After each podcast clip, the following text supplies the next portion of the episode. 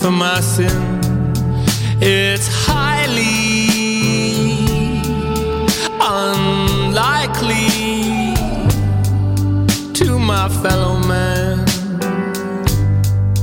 be remembered as a fool. Opinions don't matter to me despite what is throwing at me. Du 9 au 12 juillet prochain, le festival Diapason débarque en été. Sur les berges de la rivière d'Émile à Laval, venez voir gratuitement Always, Galaxy, Bernard Adamus, Clopelgag, Candle and the Crooks, Guillaume Beauregard, Elliot Maginot, Philippe Braque et plusieurs autres artistes. Aussi, bourrez-vous la face dans nos food trucks gourmands et dénichez la perle rare au Salon du vinyle et de la musique. Le festival Diapason, du 9 au 12 juillet à Laval, c'est dehors, c'est gratuit. C'est quoi ton excuse? Programmation et plus d'infos sur festivaldiapason.com. L'Auto-Québec présente la 29e édition du Festival international Nuit d'Afrique du 7 au 19 juillet. Ne manquez pas la série des grands événements avec le concert d'ouverture joyeux et engagé du groupe Zebda, les rythmes ensoleillés du Grand Méchant Zouk avec Kassav et invité et les harmonies gospel soul jazz de Hassao. Profitez du passeport Nuit d'Afrique en combinant les spectacles de votre choix. Plus d'infos sur festivalnuitdafrique.com.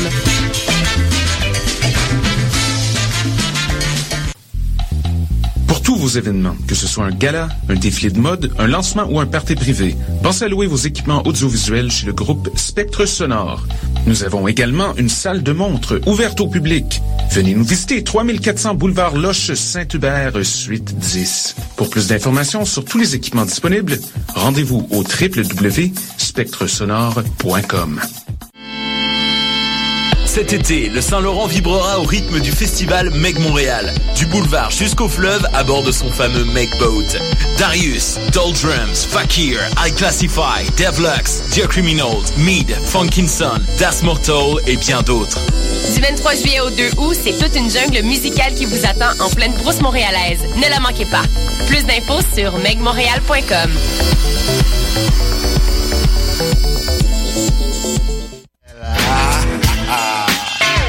Bonsoir ou bonjour, c'est Oxpo Puccino et vous êtes sur les ondes de choc. C'est pour ça que ça bouge comme ça.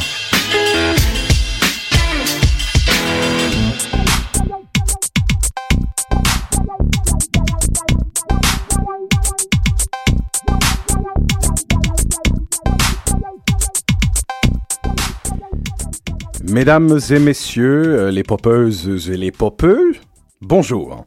Je vous souhaite un bon mercredi je vous souhaite également une bonne remise de votre cuite post-Comic-Con, qu'elle soit éthylique, pécuniaire, spirituelle ou un mélange des trois. Euh, J'espère que vous avez passé du bon temps à la Mecque montréalaise de la culture geek, mais je pense que Clément, euh, euh, Clément avec nos studios, ce fut définitivement ton cas. Oui, très clairement. Il y, a, il y a la moitié de mes camarades de France qui veulent me tuer au retour. Et on les comprend à cause de cette magnifique euh, photo avec Billy Piper. Euh, donc, euh, d'ailleurs, euh, je te pose la question avant de continuer l'introduction parce que j'en ai envie. Est-ce que tu suis la magnifique série euh, télévisée Penny Dreadful? Euh, non, mais on m'en a vanté les qualités et c'est sûr qu'il va falloir que je me mette à, à jour. Sur Alors, le- chers auditeurs, Clément, vous devez écouter Penny Dreadful. Euh, c'est pas nécessairement quelque chose qui est négociable quand on s'intéresse à la culture populaire et à la culture télévisuelle. Mais si vous êtes fan de Billy Piper, euh, ce show repose sur ses épaules chaloupées de femmes magnifiques. Euh, il faut, il faut la voir dans ce show et elle joue un rôle magnifique. Donc, euh, bienvenue, chers auditeurs, à notre numéro 61. Euh, Pop en stock, podcast, c'est l'extension de la revue numérique portant le même nom, unique en son genre sur les internets francophones. C'est un ouvroir de théorie culturelle et un espace de vulgarisation pour les études les plus pointues portant sur la pop, tout domaine de fiction populaire contemporaine confondu, cinéma, bande dessinée, télévision, cyberculture. Vous êtes avec vos animateurs, Francis Ouellette, au micro en ce moment, et un Jean-Michel Berthiaume, euh, de l'autre bord du micro en ce moment. Oui, bonsoir. Bonsoir. Et euh, nous avons le grand retour de deux collaborateurs euh, que j'aime beaucoup et que je suis content de retrouver ensemble. Léa Océran. Bonjour. Bonjour Léa. Et euh, Charles-Emmanuel Ouellette, dit bonhomme pour les intimes et les autres. Enchanté, messire. Un plaisir de te retrouver. Et Clément Pellissier, que vous avez entendu tout à l'heure, qui est en train, en cours de devenir un indispensable de cette émission. On refuse d'ailleurs officiellement que tu retournes chez toi en septembre. Nous sommes prêts à tuer. y compris les gens proches de toi. Donc, une belle bande de lone gunmen que voilà. J'exige d'ailleurs d'être Fro Hike si nous sommes euh, des lone gunmen. Donc, cette semaine, vous le devinerez si vous avez pas lu Facebook, nous réouvrons en grand, autant en nombre qu'en thème, euh, les X-Files en vue du retour l'an prochain, le temps de six épisodes, de Mulder et Scully au petit écran. Pop en stock, d'ailleurs, l'avait spéculé euh, quand nous avions fait notre émission sur Twin Peaks le 10 février euh, 2014, alors que nous ne savions même pas que Twin Peaks allait revenir. Nous avions dit, si Twin Peaks revoit le jour un jour, c'est une question de semaines avant qu'X-Files suive. Mais euh, pour l'instant, tout semble évi- évidemment aller dans cette direction-là. X-Files et euh, Twin Peaks vont revivre essentiellement en même temps à quelques semaines de distance. Donc, trust no one, fuck this, trust us.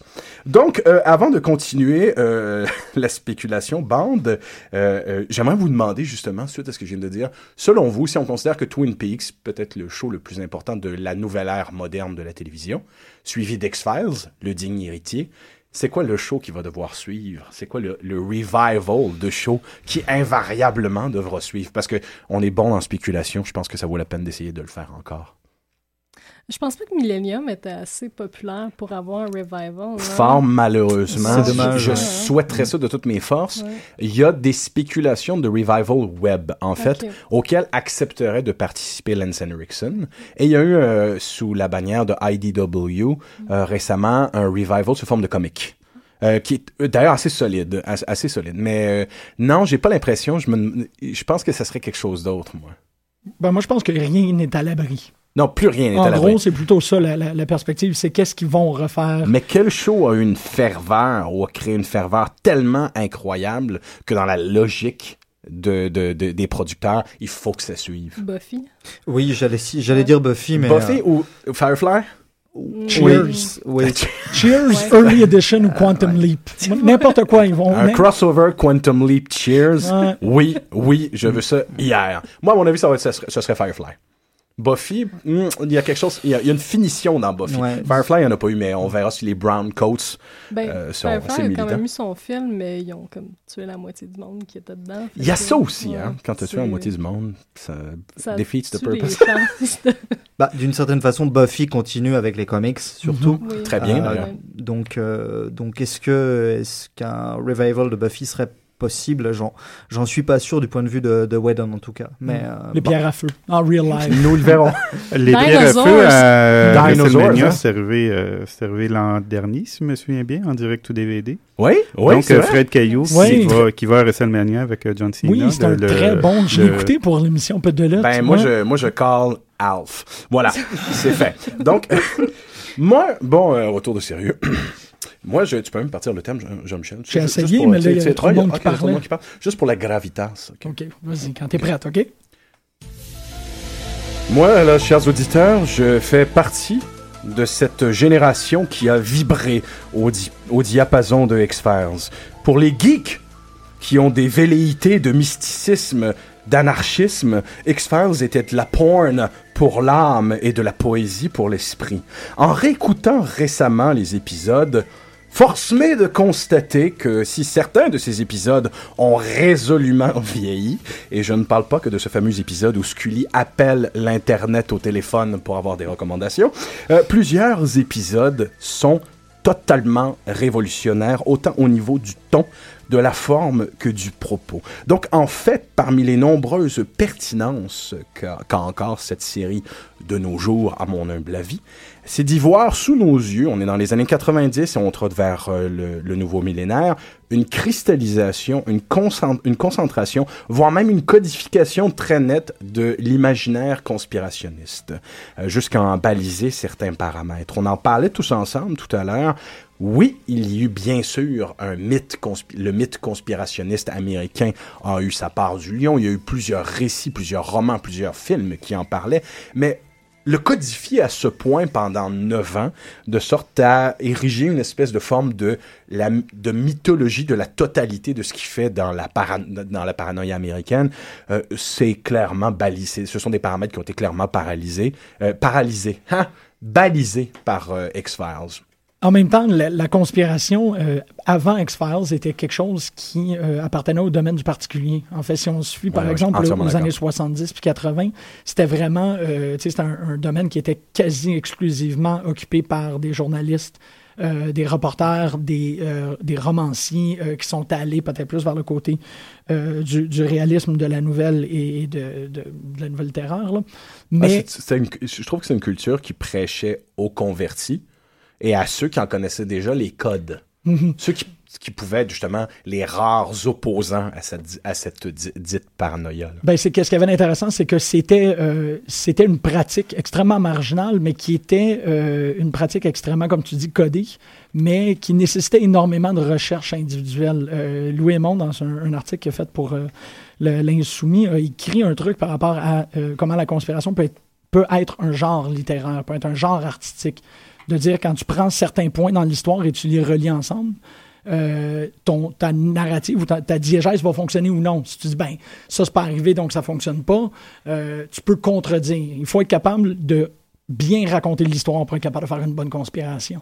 Ça, c'est quelque chose qui est devenu totalement accessible dans les années 90 quand X-Files a débarqué dans les, euh, dans les, les salons de tout le monde.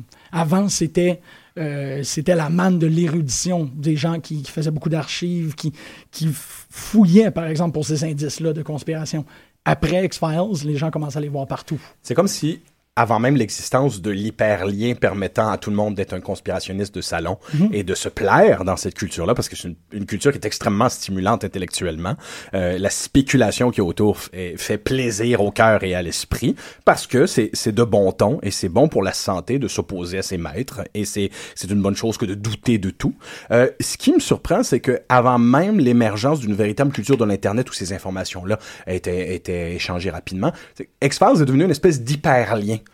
pour la totalité de ce qui concernait le paranormal puis la conspiration. Là, tout d'un coup, il y avait plein de livres qui sortaient sur le marché du genre « Vous aimez X-Files? V'là un livre X-Files Present sur tout ce qui a rapport avec les spectres. V'là un livre X-Files Present sur tout ce qui a rapport avec les extraterrestres. » Mais en même temps aussi, X-Files a apparu avec l'apparition euh, temps.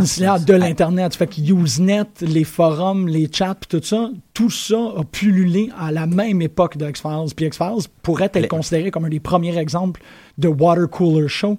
Mais le water cooler n'était pas essentiellement le water cooler de bureau qu'on connaît maintenant, mais ces forums Usenet-là que les gens Ouais. allaient se rencontrer Mhm. pour partager à la fois leur appréciation de la télésérie, mais aussi euh, déculper les informations qui sont et- déculper et, et pointiller euh, Ouais, les, ouais. les informations qui étaient dans chacun des épisodes. Mais c'est que de par son thème et de, de par son, ses personnages, c'était euh, c'est une émission qui appelait à cette clientèle-là, qui était appelée à justement à se servir d'Internet.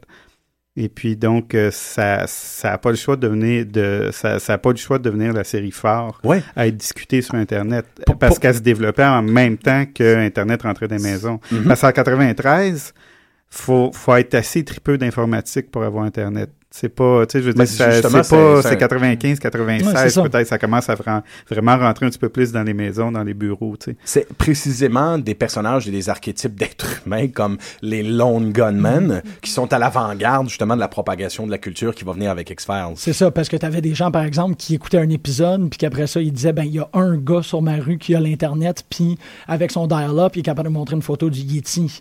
Puis là, les gens utilisaient peut-être, euh, euh, tu sais, The X-Files comme propagateur de l'Internet. Voilà. Puis c'est pas pour rien que euh, à plusieurs reprises, les épisodes de X-Files nous montrent des ennemis qui sont précisément des ordinateurs. Mhm. Euh, Ouais, l'intelligence artificielle va être un thème récurrent dans la série, est un ouais. thème récurrent dans la série et ce sera un thème récurrent par la suite. Et je trouve aussi que par rapport à tout ça, il faut considérer autre chose, à mon sens, euh, avec X-Files. Déjà, je tiens à dire que le générique fait toujours partie euh, des génériques les plus terrifiants euh, de, de séries télévisées, à mon sens. D'ailleurs, à cet effet, peut-être que des auditeurs pourront nous répondre. Peut-être que la paresse de ma génération en ce qui concerne la recherche virtuelle ont fait que je suis pas allé suffisamment loin dans mes recherches. Mais si quelqu'un peut nous dire quelles sont ces étranges formes sphériques qui ont l'air de cracher de la glu. J'ai jamais Euh, su, j'ai- moi non plus. Mais personne sait ce que c'est que ces étranges sphères qui, qui ressemblent à des oranges fracassées euh, qui laissent couler une pulpe un, un- un peu trop un, peu trop Ah, c'est- concentrée. c'est une graine qui pousse. Hein. C'est une graine qui pousse. Ouais. Une germination. Ça fait Ouais, presque genre une germination, mais avec comme un split que t'as les, les deux. euh, Ça serait Ah ben, tu vois, ça, c'est un mystère qui a été élucidé. Ouais. là. Ouais. Ouais. Ça me faisait presque penser aux, aux créatures des abysses. Vous savez qu'on voit dans les documentaires. euh, Ouais, ouais, ces des- créatures des- qui sont à des profondeurs absolument inaccessibles et qui sont monstrueuses et terrifiantes. Ça va bien avec, euh, justement, euh, certains des sous-thèmes Lovecraftiens qui traversent la série. ça. Oui, ben c'est intéressant, Clément, parce que tu disais euh, le thème en lui-même, juste le générique était épeurant. Ouais, c'est ça. Un des, une des, des trucs euh, que Chris Carter, le créateur de la série, euh, a mis de l'avant, c'est vraiment, il dit, euh, quand il est venu pour présenter la série, il a dit, on va remettre de quoi d'épeurant à la télé. Mm, c'est ça. Parce que dans le paysage et les visuels, euh, surtout Fox est une, une euh, qui, est- qui est la chaîne qui a, qui a- qui a fait vivre X-Files, était une chaîne qui était émergente et puis euh, la plupart de ses succès étaient principalement des comédies. Et puis euh, vraiment par rapport à ça, ils ont dit tant qu'à développer des nouvelles séries et puis aller compétitionner avec les, euh, les autres réseaux, on va essayer de développer des offres télévisuelles qui sont complètement différentes. Fait Voilà. que quand Chris Carter est arrivé avec de quoi euh, qui se voulait épeurant, et puis euh, le, le, le pilote a été accepté à ce moment-là. Ben, tu vois, ça, c'est une autre des subversions euh, importantes que derrière X-Files. Euh, si la série essayait de saisir le, zeitgeist de son époque, ses obsessions conspirationnistes, puis en même temps, euh, elle y a énormément contribué aussi, elle a gonflé le zeitgeist, on a tendance à concentrer toutes les révolutions qu'il y a eu dans X-Files autour de ce thème-là, mais c'est une révolution télévisuelle aussi au niveau de la représentation de l'horreur et de la peur. Euh, surtout sous l'égide d'une chaîne comme Fox, on a tendance à oublier D'ailleurs, je réécoutais Home, Oh, euh, l'épisode euh, l'épisode avec la famille Peacock de Consanguin Cannibal, hier pour le pur, le, le pur plaisir. Et mon Dieu, que si c'est courant de voir des scènes horrifiques en télévision comme ça de nos jours, à l'époque d'X-Files, ça ne l'était pas. C'est la raison Ah, pour laquelle je ne regardais pas. C'est la raison pour laquelle je ne regardais pas la série quand j'étais. Enfin, où je, où je j'essayais d'esquiver la série quand j'étais plus jeune parce que j'étais terrifié par certains épisodes qui sont juste euh, psychédéliques. Et Il y a des personnages de psychopathes qui sont absolument, à mon sens, encore inégalés. euh, Absolument. inégalés. Parce que mentionnons que si le mal y est une, euh, une si le mal dans X-Files est occasionnellement une essence éthérée, euh, si parfois ce sont des monstres bien terre à terre, si parfois ce sont des démons judéo-chrétiens et d'autres fois des créatures qui viennent de l'espace, il y a eu aussi dans X-Files de la place pour euh, le mal humain dans ce qu'il a de plus basique. Euh, il y a eu un épisode qui a bouleversé tout le monde. L'épisode sur le nécrophile. là. Oui. Irresistible, Ouais. où euh, Mais il revient en plus, il est dans deux épisodes. Et ils avaient tout changé dans l'émission à partir de ce moment-là, j'ai l'impression, parce que là, tout d'un coup, le paranormal euh, quittait et on nous montrait une forme de mal qui était presque En plus fait- effrayante. Je ne sais pas s'il n'y avait pas tout changé parce qu'au départ, on lit les premières entrevues vraiment quand la série vient de commencer, sont encore dans la saison 1. Euh, c'est vraiment d'emblée, étant donné qu'on a deux personnages, ça c'est un, un duo qui est très important, c'est donc on, on a le Scully qui, est, qui a un bagage de médecin, qui est la sceptique, et puis on a Mulder qui est le super agent du FBI, qui croit à tout ce qui est euh, paranormal. Et puis euh, au départ, c'est vraiment, on regarde dans toutes les premières entrevues, euh, c'était d'emblée comme quoi il y a bien des épisodes qui où c'était pour s'avérer véritablement paranormal, mais il y a des épisodes qui euh, c'était vraiment dans dans euh, dans les idées de base de la série qui est souvent ça aurait les, les, les, les, causes paranormales auraient finalement eu des causes euh, des causes euh, euh, euh, Élucidables. élucidables, rationnelles que Scully aurait pu expliquer avec la science. C'est arrivé comme une ou deux fois dans la première saison, je pense, Ouais, et puis ouais, c'est plus jamais arrivé, plus à jamais part, arrivé à part quelque chose en série ou des C'est toujours de laisser l'idée qu'on ne peut être certain à 100% si c'est paranormal ou non, finalement. Une- essentiellement, c'est une fictionnalisation de, de dossiers mystères. Oui, cette exactement. optique-là qui, qui, qui, qui- L'autre émission qui avait un thème musical très effrayant dans le même genre, hein, Oui. d'ailleurs.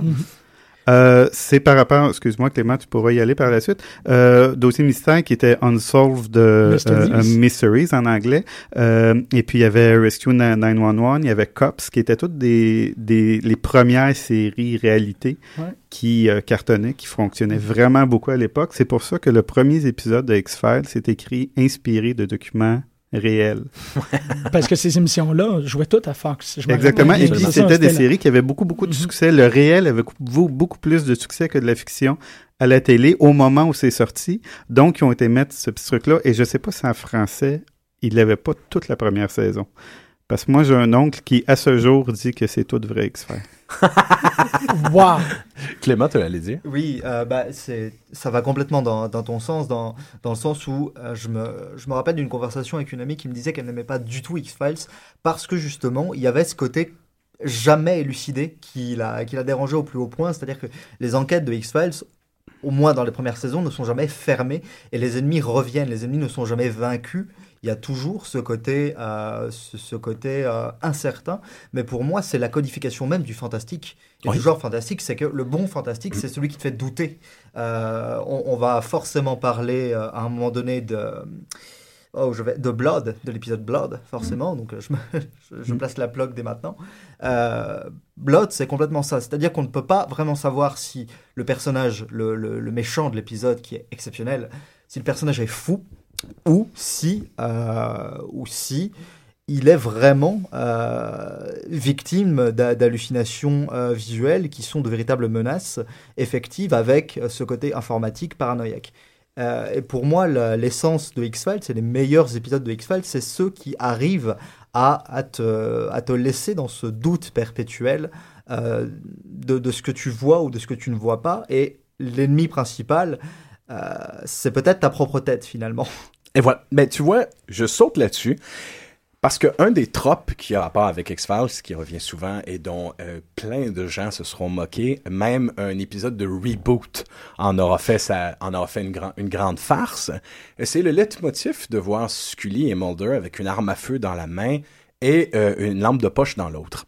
Ce leitmotiv-là, cette image-là, je la trouve très, très, très importante parce que ce n'est pas l'arme à feu, euh, finalement, l'arme qui est la plus souvent utilisée par Mulder et Scully, mais c'est bien l'idée, l'image même de, euh, de la lampe de poche qui est finalement ce, ce faisceau de lumière, cette tentative de faire du sens, cette tentative d'éclairer, de pourfendre à travers les ténèbres pour avoir une vision succincte, très rapide de ce qui est la vérité, finalement, la vérité qui est ailleurs. Donc, la lampe de poche dans X-Files n'est jamais une lampe de poche, c'est une épée de feu portée par deux chevaliers, portée par deux combattants qui tentent de percer euh, finalement les ténèbres autant qu'ils le peuvent. Et c'est le thème de l'émission. Parce que finalement, X-Files ne percera jamais les ténèbres. C'est ce qui en fait la grande force. On n'aura jamais la réponse. Et c'était le point. Les producteurs étaient vraiment furax quand ils ont vu euh, les premiers épisodes et puis ils ont dit OK, t'as jamais de conclusion. Donc, ils n'ont jamais de conclusion définitive. Puis euh, Chris Carter, le créateur, il a dit oui, oui, mais c'est ça le point. Et puis à ce moment-là, euh, semble-t-il qu'il y a eu des discussions très animées dans les bureaux, mais ils sont venus qu'à racheter euh, Scully qui écrivait son journal et qui était, était- était donc de la narration euh, par-dessus et puis qui emmenait une sorte de conclusion qu'on saura, qu'on n'aura pas de conclusion. Et puis, euh, donc, euh, c'est ça, euh, Chris Carter était tout à fait contre l'idée au début, mais c'est venu qu'à devenir un des éléments importants de la série, puis ils sont, sont venus qu'à qu'à s'en servir. Il faut dire que Chris Carter aussi, dans le genre showrunner, fonction de quelqu'un qui gère un show à, à bras raccourcis en s'entourant de l'équipe qu'il veut, euh, c'est, ça, ça ne s'était jamais vu à ce niveau-là. Il y avait évidemment Rod Serling qui avait maintenu euh, Twilight Zone à son rythme, avec son esprit, avec l'esprit de son écriture, disons, mais ça ne s'était jamais vu quelqu'un qui règne en maître à ce point-là sur un show de télé avec une telle, euh, une telle maestra. Je dirais qu'on c'est c'est contemporain, Babylon 5, euh, Oui, J. ah oui. Michael Straczynski. C'est-tu les, c'est c'est les mêmes années? Je sais pas Ben, quelle en- arrive en, en, en premier. fait, je trouve ça très important que tu mentionnes euh, Babylon 5. En que ce je pense sens que c'est les deux shows qui amènent. euh, Euh, Il y a Hill Street Blues aussi. Oui, Il faut quand c'est même mentionner. c'est un, vrai. des, un des fondateurs justement de ce que c'est avoir un showrunner. Les Mais tu vois, ouais. dans le cas de Straczynski, c'est quelqu'un qui a littéralement supervisé la totalité des épisodes. C'est ça qui est complètement C'est lui qui a aberrant. scénarisé la totalité Oui, des C'est épisodes. complètement fou, Ça- c'est C'était aberrant. jamais vu jusqu'à ce que euh, euh, West Wing le fasse pour les quatre premières saisons. Oui, non, mais on, on est dans un cas d'espèce avec Straczynski. Ça s'était Mhm. jamais vu en télévision. Surtout que, fort malheureusement, ben, Babylon 5 souffre à ce jour de la comparaison avec euh, Star Trek Deep Space Nine et c'est un énorme débat euh, d'espionnage industriel, de refus de bataille euh, qui mérite une émission éventuelle. Ben, euh, ouais, Straczynski versus Ira Stephen Bear, ouais, Oui, ouais, absolument. parce tout, que, tout à fait. Parmi les autres petites révolutions qu'X-Files nous aura servi, c'est d'aller grappiller sans honte dans ce qui était le très populaire catalogue Nouvel Âgeux de l'époque.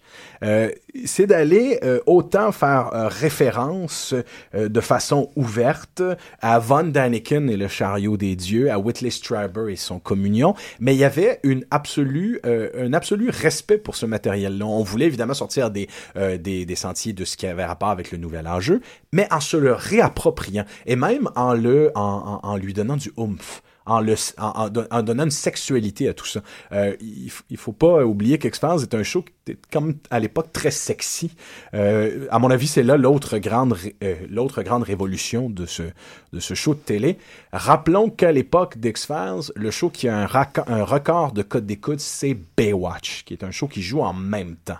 Euh, L'arrivée de Scully, n'était pas probable. D'ailleurs, dans toutes les déclarations de ce qu'il recherchait comme comédienne, tout le monde avait dit, nous la préférerions blonde, avec des jambes plus longues et plus physiques. Euh, c'est un personnage beaucoup trop intellectuel.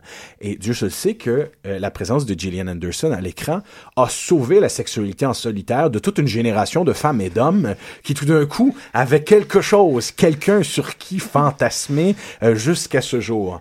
Ça a changé la vie sexuelle de toute une génération, Gillian Anderson, qu'on le veuille ou non. Et à un tel point, à un tel point que Baywatch, pour la petite anecdote, aura eu à l'époque, ils se seront fait un show qui est une espèce de spin-off inspiré d'X-Files qui s'appelait quelque chose comme Baywatch Nights. Baywatch Nights. C'est genre la 5 ou 6e. C'est vraiment la saison de fin de C'est la Baywatch. saison de fin de Baywatch où tout le monde est est proprement sapé à faire des investigations sur les choses qui se passent sur le bord de l'eau. Euh, Souvent, La caractère nuit. paranormal. La nuit, exactement. bien sûr, Oui. parce que c'est là que les crocodiles mutants et les esprits de l'eau ressortent. Ça aussi, c'est une émission en soi-même. Là. Oui, effectivement. Euh, mais on a, on a, Non, on a, on a quelque part, j'ai l'impression, énormément banalisé certaines des spéculations, certaines des idées qu'aurait eu X-Files en disant, Bon, mais c'est une évidence maintenant. Euh, par exemple, euh, lorsque euh, un, spin-off de X-Files euh, se fera avec les personnages des Lone Gunmen, ça durera une saison, on a tendance à oublier que quelques mois avant euh, que ça se passe, le 11 septembre, Mars. En date de mars, mars. date de mars, le, World Trade Center et précisément le type d'attaque qui a eu lieu est, est spéculé dans, la, dans le premier épisode, Mhm. dans le pilote de la saison de, Lone- de la première saison de Lone Gunman. au quatrième épisode à peu près. Mais ça, ça, ça met le doigt sur quelque chose de très intéressant par rapport à la démarche à la fois d'X-Files et aussi de ses spin-offs, c'est- et aussi la, la présence de l'Internet ou de l'importance de l'Internet à cette époque-là. C'est que, euh, ça c'est un, un fait que j'ai jamais réussi à contre-vérifier, mais il me semble que dans mes lectures de bol de toilette, quand j'avais 14 ans, il y avait un article qui disait que Chris Carter... euh, Chris Carter, Frank Spotnitz et plusieurs des, des grands écrivains, je veux pas dire en, termes de, de potentiel de, de, compétences, mais vraiment en termes de numéros, les gars qui ont le plus écrit les épisodes, euh, ont fait partie d'un espèce de cercle de partage de d'histoires, de faits vécus, de légendes urbaines. En quoi est-ce que euh, le Usenet qu'on mentionnait tantôt, mais aussi les adresses courriels faisaient en sorte que ces gens-là étaient contactables à chaque fois qu'il y a quelque chose de bizarre qui arrivait dans leur entourage. Fait qu'à chaque fois qu'il y a quelqu'un qui, bon, je reviens avec mon Yeti là, mais à chaque fois qu'il y a quelqu'un qui avait une image euh, à, à passer euh, qui était trop large pour un courriel à cette époque-là, euh, il contactait directement Chris Carter et sa gang. Ça, ça a vraiment euh, façonné l'imaginaire d'X-Files parce que c'était à la fois créé, comme on dit, par des showrunners, mais aussi par la communauté. La communauté pouvait envoyer une nouvelle croustillante à Chris Carter puis dire si ça, ça t'intéresse, tu peux écrire une fiction autour. C'est là toute la réflexion sur la conspiration comme genre, c'est de dire que eux autres, ce avaient, tout ce qu'ils avaient besoin, c'est cette espèce de petit fait vécu, fait divers, petite rubrique de journal où, par exemple, euh, Clément, tu parlais de Blood, où il y a un gars qui vit le fantasme ou l'hallucination d'être un vampire qui doit se, qui doit s'abreuver de, de, de sang humain. Ça, c'est Bad Blood. C'est Bad Blood, pardon. Blood, c'est euh, c'est, euh, les images, puis les... les, euh, Merci. L'homme qui est contacté Ça, c'est sur, Three, euh, en fait. Non, ça, c'est grotesque. L'é- L'épisode, l'épisode Bad Blood avec les vampires, il me semble le titre c'est- c'est 3, Non, 3. non, Non? C'est- non, non, c'est vraiment un épisode. euh, Ça, c'est là où Ah, Mulder vous- lance ah, la ah, poignée ben, je suis désolé, Je Blood. dois admettre que, je dois admettre que... ça. Ah, ok, excuse. Ah, ok, c'est qu'il y a eu deux épisodes de vampires. Ben. Il y a un de épisode qui s'appelle Bad Blood, mais le premier qui s'appelle 3. Ok, voilà, voilà, voilà. Puis Three est sans Scully. Alors que Bad absolument. Blood, t'as une dichotomie dans Bad Blood, c'est un, un effet Rashomon Ouais. où tu vois la perspective De respective des deux. Exactement. C'est ça ça en raconte Wilson? beaucoup sur leur... Oui, celle où oui. dans la version Ouais, de les la, dents. la- Avec les grosses dents. la version de, de, de Mul- Mulder, il a des teeth de redneck, Ouais. mais pas dans la version de Scully qu'il trouve très sexy. Tout ça pour dire, ces créateurs-là étaient informés par une communauté de geeks qui leur envoyait toutes ces nouvelles-là de comme on a trouvé des grosses traces, on a trouvé, c'est ça, mon voisin, il y a des carcasses dans sa shed et tout. Et Chris Carter pouvait partir, tu sais, à laisser aller son imaginaire pour le meilleur et pour le pire. Ouais. Ça a Ben- fait des épisodes de communauté fermée, puis ça a fait des épisodes qui, qui, pré, euh, qui prévoyaient ou qui prédestinaient quelque chose comme l'attentat du 11 septembre. Et est-ce que tu remarques euh, d'ailleurs, euh, Jean-Michel, que euh, les, les communautaristes, les geeks communautaristes se retrouvent dans la série euh, elle-même? Parfois, euh, Mulder et Scully sont contactés par ces gens-là qui, disent, qui disent il faut que tu ailles au bord du lac parce qu'on a vu les signes, il faut que, il faut que tu y ailles. Et c'est toujours le moment où Scully va dire, euh, va, va dire à Mulder mais, mais vas-y, pas là, ils sont, ils Bon, sont ouais. juste, juste fous, juste geeks. Et Mulder va les écouter et va y aller. Et je pense aussi qu'il y, a- y y là une génération euh, qui, qui aura trouvé une espèce d'oreille à qui se confier.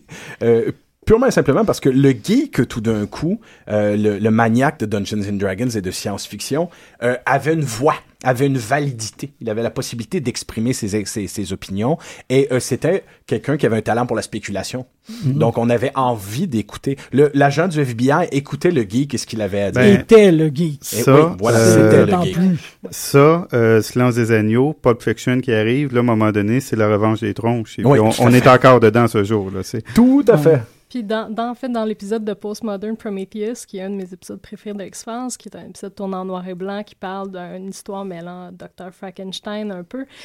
Et il y a, oui, Et- et, Cher, oui, exactement. Même combat. Il y a, euh, il arrive, en fait, euh, Mulder reçoit une lettre d'une femme qui parle justement, qui, dit, qui raconte son histoire, qui est tombée enceinte il y a 18 ans, puis là, qu'il s'est repassé la même chose, c'est-à-dire qu'elle s'est fait endormir pendant trois jours et qu'elle se réveille puis qu'elle est enceinte.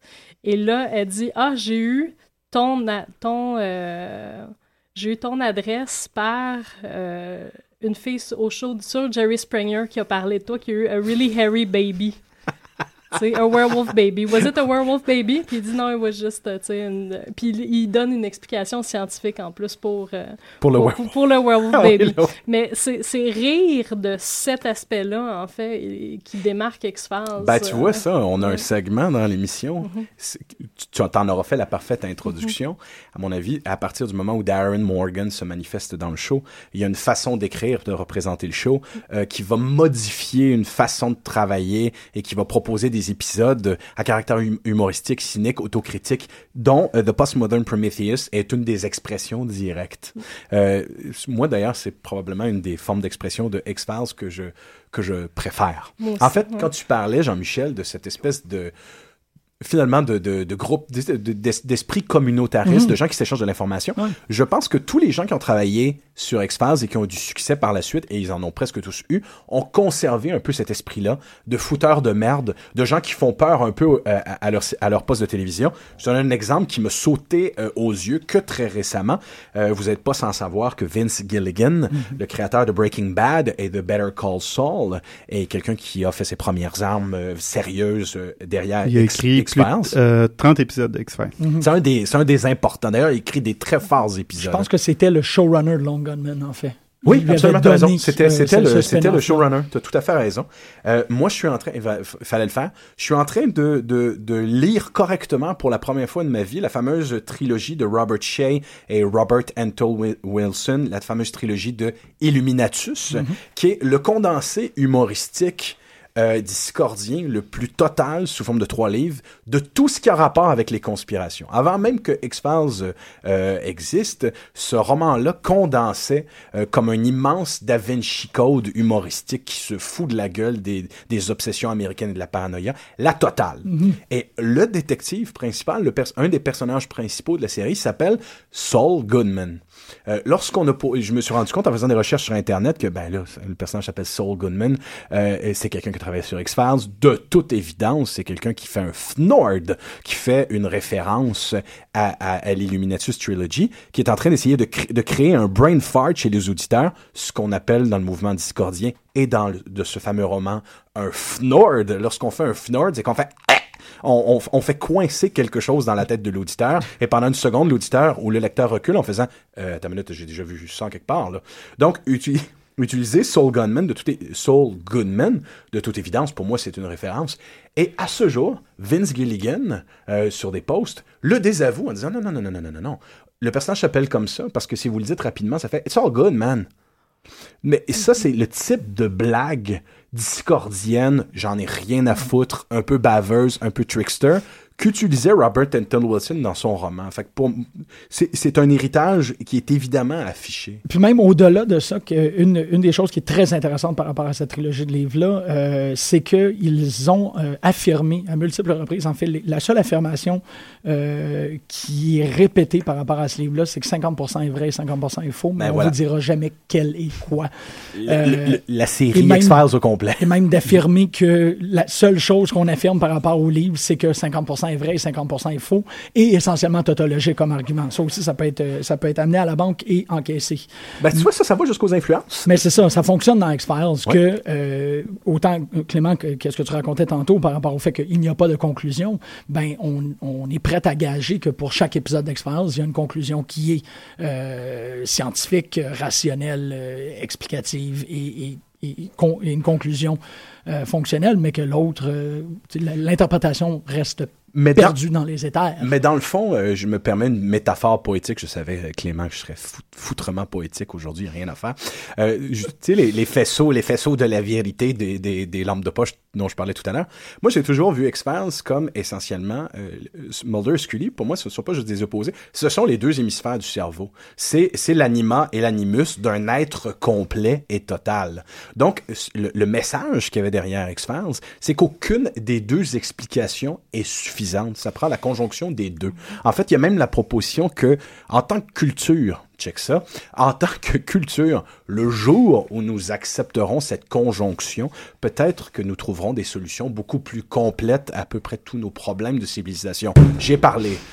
Voilà. Bah, moi, moi je, vais, je vais te répondre, si tu permets, avec, euh, avec deux éléments. D'une part, Chris Carter a, a déclaré à plusieurs reprises que euh, Scully et Mulder étaient ses deux propres hémisphères à lui. Ah oui, oh, littéralement. Il Ok. l'a il il l'a clairement dit.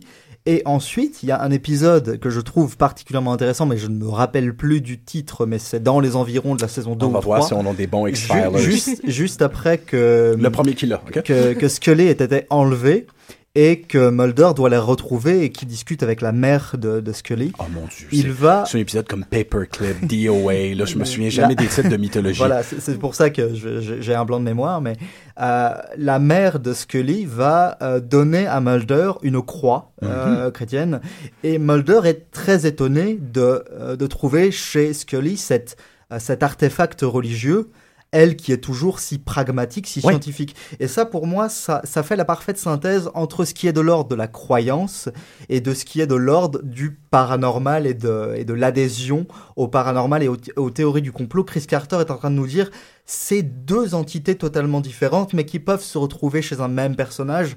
Tu peux être croyant, mais tu peux également être totalement rationnel. La croyance religieuse n'est pas euh, n'est- pas l'opposé euh, du, du rationnel. Ben, je, quand- trouve, je trouve que c'est assez, assez bien dit de la part de, de, de Carter. Dwayne Barry. Euh, ouais. L'épisode Dwayne Barry. C'est Dwayne Barry dans- enlever. Elle se fait enlever, ouais. Ou elle se Ouais. fait enlever. Avec- C'est soit Dwayne Barry ou dans euh, One Breath dans saison 2. Euh, ça ça doit être l'épisode juste après Dwayne Barry, je pense, puisque Mulder va commencer à enquêter après que, que, que Scully se soit fait enlever. Ascension à ce moment-là. Excellent. Non, ça, ça fonctionne très bien ce que tu dis, Clément, mais c'est que ces deux hémisphères-là doivent se rejoindre quelque part. Oui. Il faut qu'il y ait une communication. Et la communication qui s'exerce entre Mulder et Scully, c'est à travers la foi.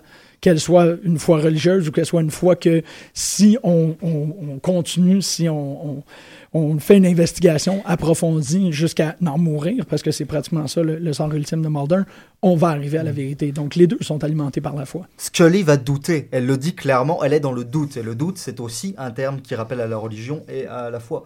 Euh, Sc- Scully va dire à Mulder que il est arrivé à la faire douter parce que l'évidence s'est euh, imposée à ses yeux. Elle a vu qu'il se passait quelque chose. Elle, elle a su, euh, de- pour être témoin directement, malheureusement, des, des horreurs du, du gouvernement. Euh, Et elle a eu le baby.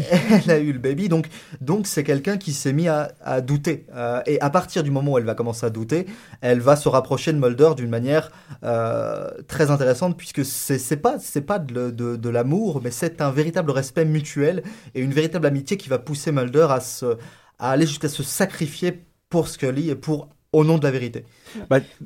Puis après, en fait, quand Mulder euh, disparaît euh, après la saison 7, c'est Scully qui va reprendre ce Mm. rôle-là parce que là, elle a, elle a eu sept saisons, sept années pour, euh, pour apprendre à douter. Puis là, c'est elle qui va porter ce flambeau-là, même si elle reste la femme scientifique. Mais ce qui est Et, magnifique, c'est qu'elle le porte Ouais. autant plus lourdement. C'est comme une croix qu'elle porte, Ouais. parce qu'à partir du moment où la vérité, la, la vérité, si on peut dire une part de la vérité, Ouais. lui est révélée, c'est beaucoup plus lourd pour elle que pour euh, Mulder, parce que tant que Mulder a la possibilité de croire à ce qui n'existe pas, il peut retrouver sa sœur.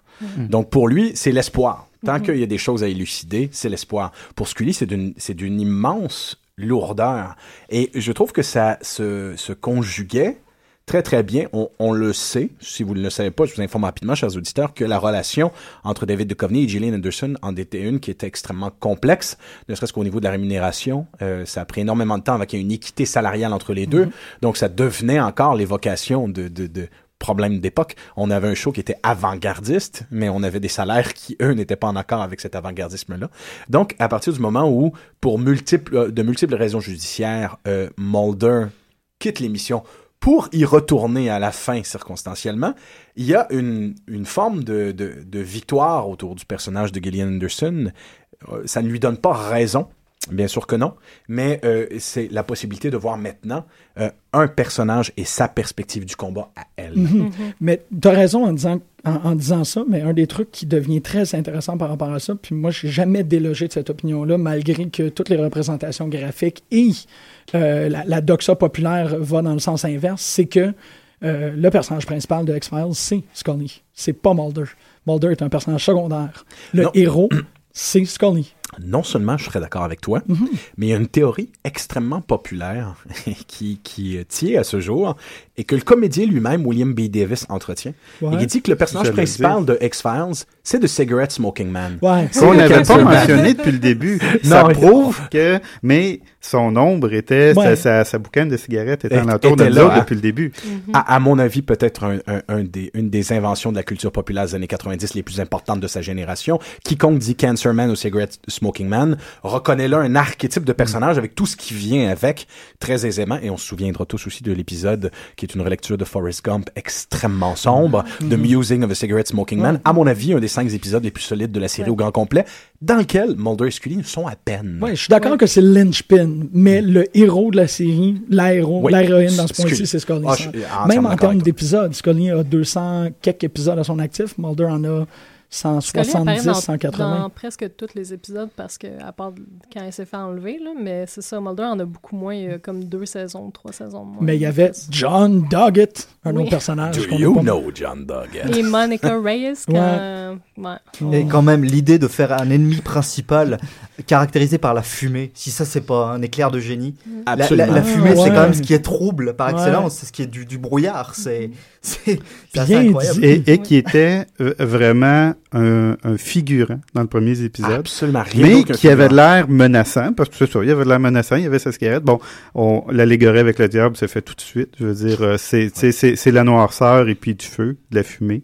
Et puis, euh, puis ce qui est fascinant pour un- une série, justement, qui vient qu'à monter une conspiration aussi complexe, et puis, euh, tu sais, toute l'idée de la conspiration, que tout est manipulé par des marionnettistes dans l'ombre, c'est que on se rend compte que leur conspiration est absolument pas comme ça. C'est-à-dire qu'ils l'ont inventé au fur et à mesure. Voilà. Et puis qu'il n'y avait pas de grand plan parfaitement maîtrisé. C'était une genre de... C'était échafaudé au fur et à mesure. Everybody's avec- winging it all the time. Yes. Ça. Exactement, exactement. Mais tu vois, vous voyez, euh, alors qu'on trotte vers Darren Morgan, on n'a pas le choix. Euh, en parlant de Cigarette Smoking Man puis de Musing of Cigarette Smoking Man, euh, c'est le moment, à mon avis, quand Darren Morgan écrit euh, quelques épisodes, mais quand des épisodes comme ça émergent, Euh, c'est le moment où le fameux trope dans toutes les histoires conspirationnistes du us versus them, du peuple contre ses élites, euh, c'est le moment où il y a une subversion qui est faite de ça. C'est que tout d'un coup, le combat est pas là où on le croyait. La vérité n'est pas là où on le croyait. La vérité est ailleurs. Et, et voilà. Un des slogans Tout en vogue dans la série. Les personnages envers lesquels nous devrions avoir confiance deviennent inquiétants. Et les personnages, ce sera le cas à multiples reprises, comme The Cancer Man, ont des moments pour être des héros. Et on on comprend aussi que dans leur perspective à eux, euh, dans le fameux épisode Musing of a Cigarette Smoking Man, dans leur perspective à eux, ce sont des sauveurs. Ce sont des gens qui ont fait ce qu'ils devaient faire pour que le statu quo puisse être conservé et que les gens puissent continuer de dormir paisiblement chez eux sans craindre la noirceur. Et pour rendre ça encore plus méta, le Cigarette Smoking Man rêve d'être écrivain. Il écrit ses mémoires qu'il envoie et qu'il essaie de faire public que personne veut. Mm. Trop farfelu. Exactement. Trop farfelu. S- euh, Souvenez-vous dans l'épisode qu'il y a euh, euh, vraiment une reprise de la scène de la boîte de chocolat? Oui, avec, avec un itinérant qui. Avec euh, un itinérant et que il y, y a y finalement un statement sur l'état politique des États-Unis monument- monumental là, où il dit euh, que la vie est comme une boîte de chocolat. On finit par manger voracement tout ce qu'il y a de bon euh, sur le dessus et à la fin, tu es toute seule avec ta boîte de chocolat sur un banc et euh, si tu es rendu au point de manger les chocolats que personne ne veut, qui sont dans le fond de la boîte et qui goûtent la merde, euh, tu sauras que tu as essentiellement manqué ta, essentiellement manqué ta vie à travailler euh, pour rien. Et ce qui est génial, c'est que l'idée d'écriture complètement farfelue du Smoking Man rejoint dans un parallélisme parfait l'écriture de Scully qui, elle, se veut rationnelle. Enfin, le plus rationnel possible. Et on va se rendre compte que son journal est peut pas être complètement rationnel puisque elle-même est obligée d'admettre qu'il y a des blancs qu'elle ne peut pas remplir dans son dans son propre journal. Et puis la, propre, la série en elle-même est comme ça. Ouais. Je veux Ben dire, ouais. même au niveau de, le- de leurs idées, de vouloir... Ben, en partant, ils voulaient pas tout expliquer, puis il y a des, des trucs, je pense, c'est même pas qu'ils ont pas expliqué, c'est qu'ils ont même pas aucune idée comment, c'est c'est quoi le fond de la vérité, finalement? Les bâtisseurs de conspiration au sein même de l'histoire travaillaient de la même façon que les scénaristes. Exactement, C'est les exactement. gens qui scénarisaient l'histoire conspirationniste. Mais c'est à ce moment-là, à mon avis, que l'émergence tout à fait improbable du scénariste Darren Morgan va changer la figure même de l'histoire de la télévision. Je mange même pas mes mots.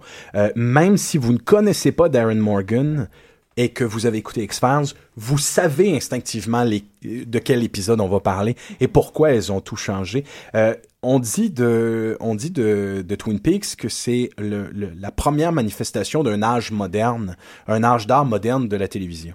Euh, si, à mon avis, X-Files en est la continuation directe, parce qu'évidemment, le nombre de citations et de références, d'emprunts et de comédiens, même de Twin Peaks qui se retrouvent dans X-Files, sont assez, euh, sont assez importants. Euh, S'il y a une continuation, euh, une, une méta, euh, te- une textualité, une conscience aiguë du, du matériel dont on parle, on va la devoir à Darren Morgan. Pour ceux qui ne savent pas c'est qui, Darren Morgan est le frère de Glenn Morgan, une des deux têtes les plus importantes et euh, pen- pensantes euh, du show. Euh, et Glenn Morgan euh, sera derrière une quantité énorme d'épisodes. Et Darren Morgan ne devait pas à la base être un scénariste. Il fera une apparition dans le costume de le fa- du fameux homme douve de Flukeman, l'homme sensu. Deux apparitions. Deux apparitions, on va le trouver dans Small Potatoes un peu Oui. plus tard. Mais sérieux, Small, Pota- Small Potatoes, c'est peut-être un des épisodes les plus importants malgré lui aussi, je trouve. Euh, on lui propose un gig d'écriture. Et on se rend compte qu'on a sous la main un génie qui est dans la lignée euh, directe de tout, d'à peu près tous les grands scénaristes juifs de l'histoire, parce qu'ils le sont, euh, de l'histoire de la télévision. Arch O'Bowler qui va prendre son fameux show après avoir inventé la 3D et avoir fait un, un des plus importants shows d'horreur de l'histoire de la radio, fera le saut vers la télé, inspirera par la force des choses Rod Serling à Twin Peaks et Night Gallery, Leslie Stephen par la suite qui développera The Outer Limits, cette forme d'écriture-là qu'on va retrouver euh, par la suite euh, autant chez Patty Chayefsky dans tous ses téléplays et qu'on va retrouver évidemment euh, presque systématiquement dans toutes les créations. The West Wing à Studios. Rappelez-moi le nom du scénariste. J'ai un espèce de blanc de mémoire. moi aussi, c'est moi qui l'ai enclenché, et ton blanc souvent, tantôt. quand on a un blanc de mémoire sur Ouais, une évidence fondamentale comme celle-là, tout le monde se la passe comme par Ah magie. ouais, non, Ben parce que tantôt, j'ai pas été capable de le dire quand je parlais de West Wing, puis ça m'a vraiment frappé. Là. Évidemment, chers auditeurs, vous savez qu'on parle du scénariste de télévision le plus important de tous les temps et que ce mind fart est un fnord volontaire de notre part. Euh, Mais moi, j'ai un ordinateur et pas vous. check donc pendant que je continue à faire un soliloque. Aaron ça. Sorkin. Aaron Sorkin. L'évidence vient d'être révélée. Donc, J'ai Jack Black dans la tête à cause de l'épisode où l'épisode d'Expires avec Jack Black puis Giovanni Ribisi. oui, Je oui, pense oui, à oui. Jack Black depuis Mais, tantôt. mais, je mais- mais peux-tu croire que ça fait à peu près le troisième mind fart inexplicable qu'on a autour de Aaron Sorkin? c'est très explicable. Ouais, hein? Non, non, c'est parce qu'on n'est pas sa coke. Paddy, Paddy Chayefsky, Aaron Sorkin, qui moins, ont- moi, je suis pas sa coke. Je sais pas tout ce beau monde-là ont a une, une technique d'écriture qui est similaire, un sens aigu de l'ironie dramatique, du second degré, de la métatextualité et de la critique du show euh, qu'ils sont en train de développer. Mais je trouve que l'histoire de, Morgan est tout à fait, enfin son, son influence sur la série qui est absolument évidente est, euh, assez incroyable. Et là, je peux pas m'empêcher de penser à l'un de mes collègues à qui j'offre cette émission, euh, Mathieu, qui est euh, spécialiste ou spécialiste en devenir des effets spéciaux et qui fait des costumes. Et c'est évident qu'il a déjà tenté de faire le costume de, la créature incarnée par, par, par Morgan. Mais c'est quelqu'un qui a porté au sens propre la série, dans le sens où il a porté le costume de, de la créature, euh, des eaux dont j'ai oublié le nom, mais de l'épisode euh, The Host. Fluke, the Fluke Man. Voilà, Fluke Man. Euh, Merci. L'épisode s'appelle The Host. The Host, voilà, c'est un épisode de la saison 2, si je ne dis pas de bêtises, le second ou troisième de la saison 2. Euh, ouais, je- non, je- c'est la deuxième saison. ouais. Moi, Ouais, c'est la ouais, deuxième et- saison, parce qu'au début. et il a, il a souvent témoigné en disant Deuxième que épisode de la saison 2. Damn. Voilà, merci. Euh, c'est bien d'avoir les guides à, à portée de main tout de même. très, très, très efficace. Euh, et il a souvent témoigné euh, de dire que c'était une expérience absolument atroce Oui. de porter ce costume, de porter ce costume parce que c'était complètement inconfortable. Il suffoquait là-dedans. C'était donc on, on se dit Tu presque. tournes à Vancouver en plus. tu sais. on, on- on se dit presque qu'il a même pas euh, qu'il a même pas eu à se forcer pour jouer la monstruosité de, ce, de cette créature là à moitié humaine à moitié euh, à moitié on sait pas trop quoi et de, de voir ce qu'il a fait ensuite en termes d'écriture de scénario avec des personnages complètement torturés complètement paranoïaques au possible complètement fous euh, a eu a eu tendance à dire aussi que l'homme lui-même était paranoïaque sur les bords Mhm.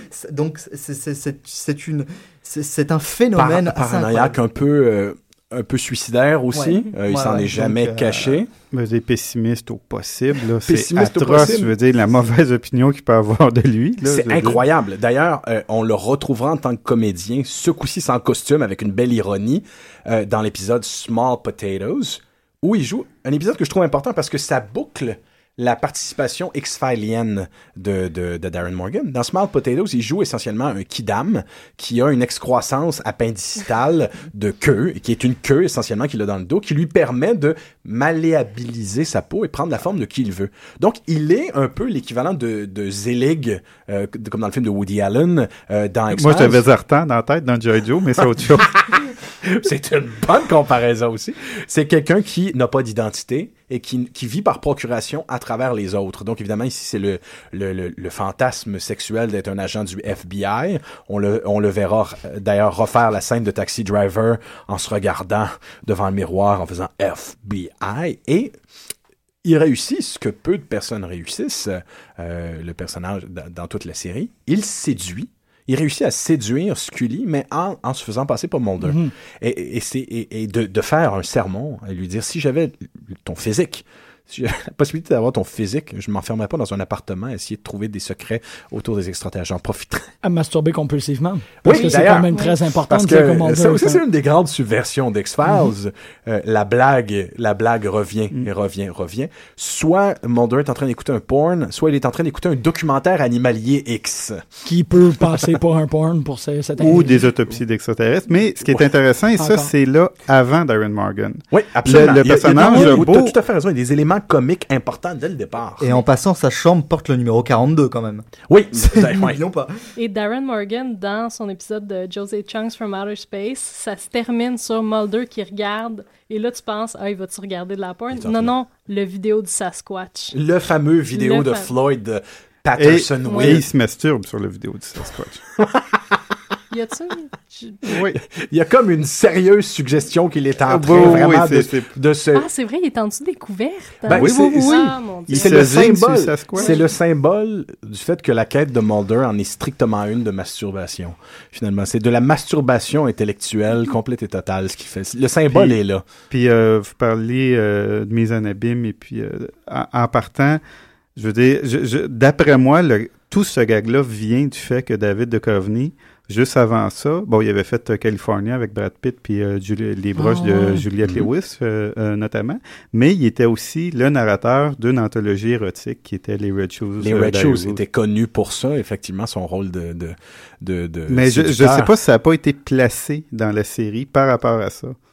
Ouais, Très, très ouais, po- c'est- très ouais. possible, hein? Très, très possible. Ça Son explique. obsession pour la porn doit, doit venir. Ça doit être une référence ouverte parce qu'on on s'entend, X-Files n'en est pas à quelques références ouvertes près. Ils le Non, font allègrement, ils s'en sont là, jamais cachés. Euh, et donc, ça donne quatre épisodes de X-Files. Euh, disons, une collaboration à l'idée de base de l'épisode Blood, dont on a parlé tout à l'heure. Une écriture, une scénarisation directe d'un des épisodes les plus étranges et mémorables. Humbug avec euh, tous les freaks du Jim Rose Circus, ce fameux épisode qui se passe dans un cirque avec des phénomènes de foire, des blockheads, des freaks. Et là, important parce que c'est un épisode où il y a, souvent dans un cirque, on a souvent juste des monstres ou des gens qui ont des malformations. Mais pour la première fois, avec le, pour la première fois depuis longtemps dans le Jim Rose Circus qui est représenté dans Humbug, t'as absolument toutes les représentations classiques de ce que tu vas retrouver dans un cirque. Donc, tu as des freaks et des geeks.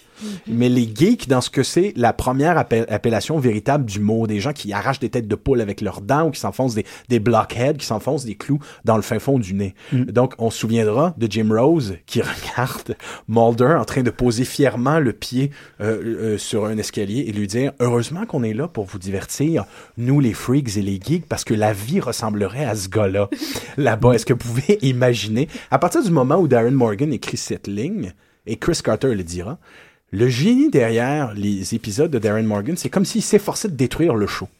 De faire précisément ce qu'il fallait pour le déconstruire en pulpe, puis la rendre à sa plus simple expression. On ne sentait pas qu'il aimait du tout Mulder. C'est de toute évidence, il est rentré dans Mulder avec une agressivité un peu plus un peu plus Scully. Il y a un capital de sympathie un peu plus fort autour du personnage de Scully. Donc on aura Humbug, d'ailleurs dans lequel on retrouve Michael J. Anderson, ce comédien de petite taille qu'on a connu comme l'homme rouge dans Twin Peaks. Et qui ne fait pas un freak, qui est Pas un du tout. gérant. qui est le gérant du putain de cirque. Et d'ailleurs, euh, je pense qu'on lui aura donné essentiellement de A à Z le même rôle dans une importante série complètement oubliée euh, faite par HBO en deux saisons qui s'appelait Carnivale, qui était, un- à mon avis, une série géniale, sous-estimée presque à tous les égards. Euh, par la suite, on aura l'épisode Clyde Broxman Final Repose. À mon, un- à mon humble avis, qui a gagné un Emmy, d'ailleurs. Oui. le Ben, moi, je pense que c'est la meilleure heure de télé des années 80. Ben, moi, je suis entièrement d'accord avec toi. Moi, Pour moi, c'est... je, le prends près- sur moi, mais je pense que tout le monde peut être d'accord dans autour de la table. Mais il y en a plusieurs Magnifique, personnes ça. qui le sont. Le niveau d'écriture est tellement puissant, est tellement fort. Euh, il y a une mélancolie, une tristesse autour du personnage de Clyde Broxman. D'ailleurs, une des plus grandes dernières interprétations de Peter Boyle, que tout le monde se rappellera de son Young Frankenstein de Mel Brooks, mais, mais c'est un grand comédien euh, dont on n'avait pas vu les chops dramatiques depuis longtemps. Et surtout aussi un épisode qui joue avec euh, l'improbabilité du destin. Comment on a tous l'impression qu'on est destiné à devenir quelque chose et à faire quelque chose, mais que nos vies sont en fait un chaos incandescent dont l'interprétation est très difficile à comprendre. Tu parlais du mot référentiel. Clyde Bra- Brockman était, c'est le vrai nom d'un scénariste pour euh, des films euh, muets de euh, Harold Lloyd. Et puis, tous les noms des personnages secondaires dans cet épisode-là, c'est tous des noms de, de stars du muet.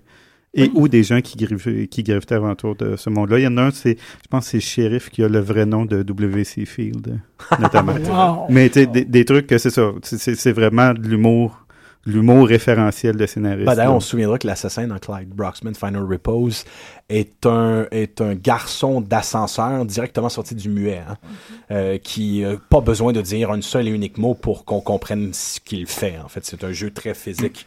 euh, Et a. puis, ça, ça nous donne droit à la très belle réponse, mais pourquoi est-ce que je suis du monde? Lorsqu'il il demande euh, au, à- à l'homme qui a des pouvoirs psychiques, donc, et puis qui voit le futur, il dit, pourquoi donc je fais ça? Pourquoi je suis comme ça? T'as pas encore compris parce que t'es fou.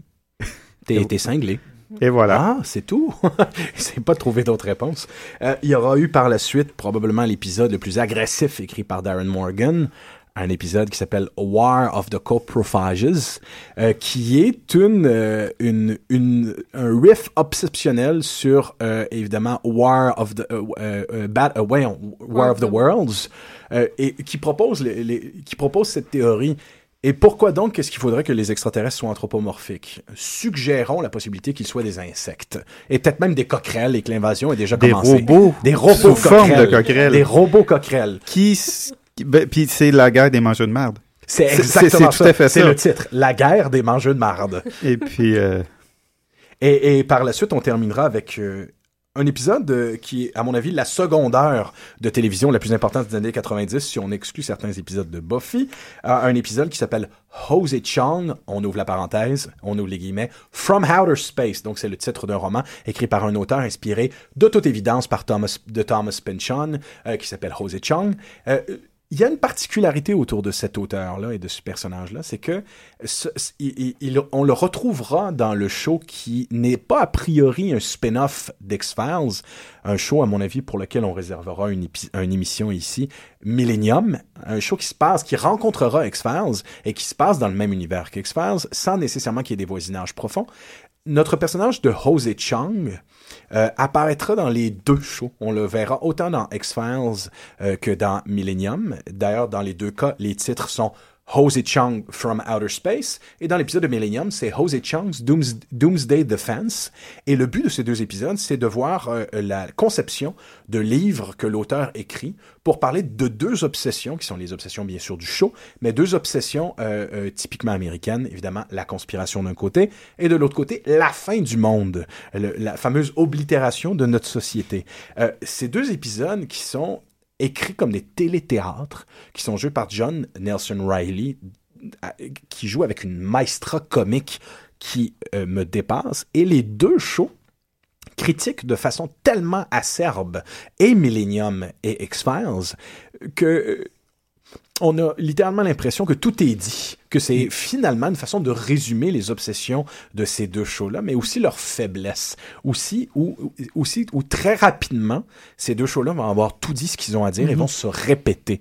Millennium, à partir de la deuxième saison, avait terminé de dire ce qu'il avait à dire avant même de se rendre au millénaire. Et on s'entend tous à peu près pour dire aux alentours de la cinquième saison X-Files commençait non pas à tourner à vide mais à se répéter aussi. C'est la raison pour laquelle les saisons finales, euh, les dernières saisons d'X-Files sont souvent détestées, voire même reniées par les fans.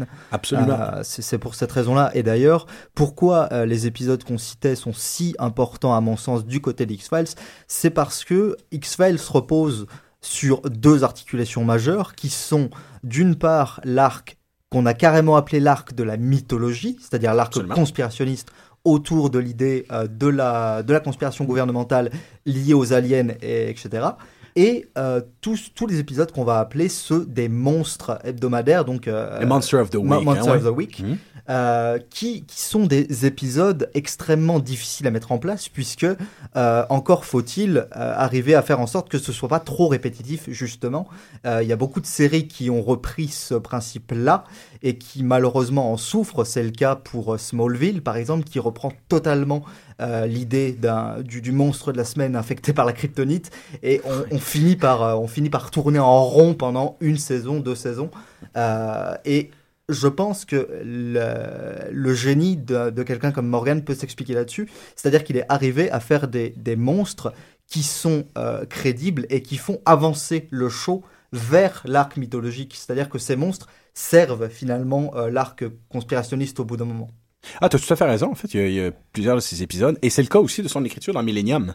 Euh, son épisode euh, Doomsday Defense est une, une critique d'une virulence monumentale sur le mouvement scientologiste et sur la pensée magique zen de Deepak Chopra. Il a décidé de faire la, la, la, la de conjuguer euh, le, évidemment euh, Ron L. Hubbard, le créateur de la dianétique et de la scientologie, et de, de le conjuguer avec Deepak Chopra dans un personnage qui s'appelle Onan euh, euh, Onan Gupta. Et euh, la totalité de l'épisode critique euh, l'obsession de ces cultes émergents aux environs du 21e siècle pour trouver des réponses à ce que va être la fin du monde, mais pour trouver de la guidance aussi, pour trouver euh, un sens à nos vies. Et ce que Jose Chong, l'auteur, euh, dit constamment euh, dans les deux épisodes, c'est que arrêtez d'essayer de trouver du sens à vos vies. Vous n'en trouverez pas. Il n'y a aucune raison de trouver du sens à vos vies. Et ces shows-là ne sont pas là pour proposer des réponses euh, à donner du sens à vos vies. Donc, à la limite, si je peux vous faire une, recommandation d'écoute, même si ce n'est pas un épisode d'X-Files, écoutez les deux épisodes de Jose Chong et vous allez avoir un canevas scénaristique d'une richesse inouï. Et si vous, et si vous voulez être, être des complétistes, il y a aussi un autre épisode de Darren Morgan qui s'appelle And Somehow Satan Got Behind Me, qui est une conversation extrêmement béquetienne entre quatre vieux monsieur dans un, euh, dans un, dans un restaurant de beignes qui parlent très allègrement de leurs euh, méthodes respectives, euh, respectives de damnation des âmes. Et on se rend compte essentiellement que ces quatre vieux monsieur qui, qui se voient à chaque probablement chaque semaine, ce sont quatre démons profondément ennuyés et à la retraite, qui n'ont plus trop rien à faire de leur putain de boulot, et qui considèrent que ça ne sert à rien de tenter de damner les hommes, puisqu'ils le font très bien eux-mêmes. Donc c'est un épisode très triste, mais en même temps immensément drôle, très béquetien, puisqu'il se passe entièrement dans un, dans un magasin de. Puis il y a avec souvent- des démons. avec Puis, des- puis, puis il y a souvent un côté très humain. C'est toujours très, Très humain. On peut toujours trouver un petit côté positif. Même dans Clyde Bro- Brockman, qui est un épisode essentiellement assez triste, euh, on, on fait pas de gâcheux. Euh, il y a moyen de le voir un premier coup puis dire c'est bien c'est juste triste, c'est bien pessimiste, mais il y a moyen de voir une petite lumière Ben, je suis entièrement d'accord. ça. La dernière parole de l'auteur Jose Chung dans l'épisode From Outer Space, euh, c'est que alors que tant d'entre nous tentons de trouver euh, une preuve de l'existence de la vie, de la vie dans le cosmos, on a tendance à tous ou à peu près oublier comment connecter les uns les autres et à ça on est très très très mauvais. Donc autant euh, dans ces épisodes-là que dans plusieurs des épisodes humoristiques qui sont sombres, il y a effectivement cette pointe lumineuse, bonhomme, je suis entièrement d'accord, où ça suggère, bordel, est-ce qu'on va avoir énormément de difficultés à connecter dans les, dans les décennies à venir? Pour moi, c'est ça qui fait que euh, la, la- prochaine saison qui viendra de X-Files a tout à dire. Et qu'il y a plusieurs gens qui se disent, mais que- quel est l'intérêt? Ben, à mon avis, euh, l'intérêt réside dans plusieurs, euh, plusieurs choses. Le retour de, le retour évidemment de ces deux comédiens ensemble, on a vu, vu- on a envie de le voir pour oublier le dernier film, qui était, qui était le chien non faible de toute l'entreprise. Euh, parce qu'on sait que Cigarette Smoking Man et Skinner seront de retour. Parce qu'on sait que Glenn Morgan est de retour à l'écriture. Parce qu'on sait que Darren Morgan écrit le troisième épisode et que le titre c'est Mulder and Scully versus the Beasts. La sensibilité de série B est là. Mais moi, ce que je veux savoir, moi, j'aimerais ça entendre vos opinions sur ce que une potentielle saison euh, de X-Files en 2016 pourrait avoir à dire. Mais de mon côté, ce que je trouve intéressant, c'est que euh, la communication, l'échange d'informations, le partage d'informations, l'obsession qu'on a pour la communication est totale maintenant. Et ce n'était pas le cas au premier balbutiement d'X-Files. Au premier balbutiement d'X-Files, les méthodes de communication privilégiées que serait l'Internet euh, étaient à leur premier balbutiement. Maintenant, tout le monde y a accès. Donc, euh, on est devant une génération de smartass qui connaît toutes les Puis, conspirations. euh, on voit au, au fil de la série aussi, ils ont des cellulaires au début, mais c'est utilisé avec plus de parcimonie. Puis plus ça va, ça devient le, le- le cellulaire devient très très important, comme ça l'a été. ben voilà. Tu, tu, tu parlais de Zeitgeist aussi, c'est c'est un aparté, mais au niveau un, un truc très années 90, je me j'ai j'ai les guides sous la main. Et parler tous les titres, tous les titres pourraient être soit un nom de groupe alterno grunge ou Metal. ou un titre de pièce. F emasculata, tu sais, des noms qui ont fait Die Hand, Die Verlets. Des, ouais, effectivement. be- be- beaucoup de titres en, en un mot. Je veux dire, ça pourrait être, tu sais, comme euh, ça me fait penser à Bleu, Oasis, tous ces trucs-là qui avaient. C'est tellement vrai. Fait que c'est- et puis, je veux dire, le logo, c'est une, c'est une, une police typographique de, de dactylo smudgé. Je veux dire, y a- y a- y a-tu plus années 90 que Non, ça, non, C'est- mais- c'est- C'est faci- euh, mais ça vieillit très bien, étrangement. ben, comme, Ouais. comme tu mentionnes ça, d'ailleurs, on- juste évidemment un autre aparté. Euh, il y a eu un disque de musique dans les années 90 qui a énormément vendu, qui s'appelait Sounds Inspired by the X-Files. Ouais, and était- the key of X. And the key sounds in the key points. of X. Écoute, je Ça- sais pas si tu te souviens, bonhomme, mais t'avais Euh, t'avais Nick Cave avec son Red Right Hand. Exactement. Euh, t'avais, euh, t'avais Screaming Jay Hawkins. T'avais du Marilyn Manson. T'avais du- une tune d'Elvis Costello. T'avais... t'avais... Il y en avait une gang comme Il y en avait toute une gang, c'était effectivement des chansons qui euh, créaient un peu le mood. Oui. Mais, mais t'avais, t'avais, lorsque tu ouvrais ton disque, t'avais dans le coin de la superbe illustration une petite mention qui disait euh, Nick Cave et The Dirty Trio voudraient que vous vous rappeliez que zéro est également un nombre. Ce qui fait que si, si tu donnais la peine de te poser la question ce que ça voulait dire, il y avait une, il une toune cachée sur le disque. Évidemment, ils sont plus cachés de nos jours. Tu plugues ça sur ton ordi, il n'y a pas de problème. Mais à l'époque, pour écouter la chanson Zéro de Nick Cave, qui était incroyable, il fallait reculer manuellement 4 minutes de ton disque après la chanson 1 pour pouvoir écouter cette fameuse chanson secrète. Donc, ça, c'est plus possible maintenant. Non, non, ça, ça pouvait juste pas. être possible à l'époque. L'esprit était complètement là. Donc, moi, c'est ça, c'est ça que cette prochaine saison-là aurait, à mon humble avis, à suggérer ou à montrer. Qu'est-ce que Mulder et Scully, avec les méthodes qu'ils avaient à l'époque, peuvent faire maintenant? Est-ce qu'ils seront plus efficaces ou moins? Est-ce que ce sont des désaxés dans une époque où ils sont des dinosaures? Puis c'est que la réflexion sur le paranoïa, je veux dire, je pense qu'X-Files, euh, malgré le fait qu'on en parlait, c'est c'est une émission qui vieillit très bien, c'est sous Bill Clinton. oui, absolument. Donc, euh, absolument. parce qu'avant ça, euh, la paranoïa, on peut pas la placer pour des ovnis, des trucs comme ça. C'est la guerre froide. On est occupé d'autre chose. Mhm. Après ça, c'est la guerre contre le terrorisme qui commence. Ça devient sérieux. On, euh, les, les Américains se permettent pas pendant à tout le moins une couple d'années de douter du gouvernement. La situation est trop grave. Là, on peut se le permettre parce que ça commence à s'user tout ça. Puis justement, les théories du complot font partie de la vie de tous les jours. Clément, on en parlait euh, euh, avant l'émission. Et puis, je pense que ça revient précisément au bon moment par rapport à ça. Je pense une, une réflexion, je veux dire, c'est sûr faut, ça prend une émission qui va, qui va être une réflexion sur la paranoïa, sur la conspiration aujourd'hui.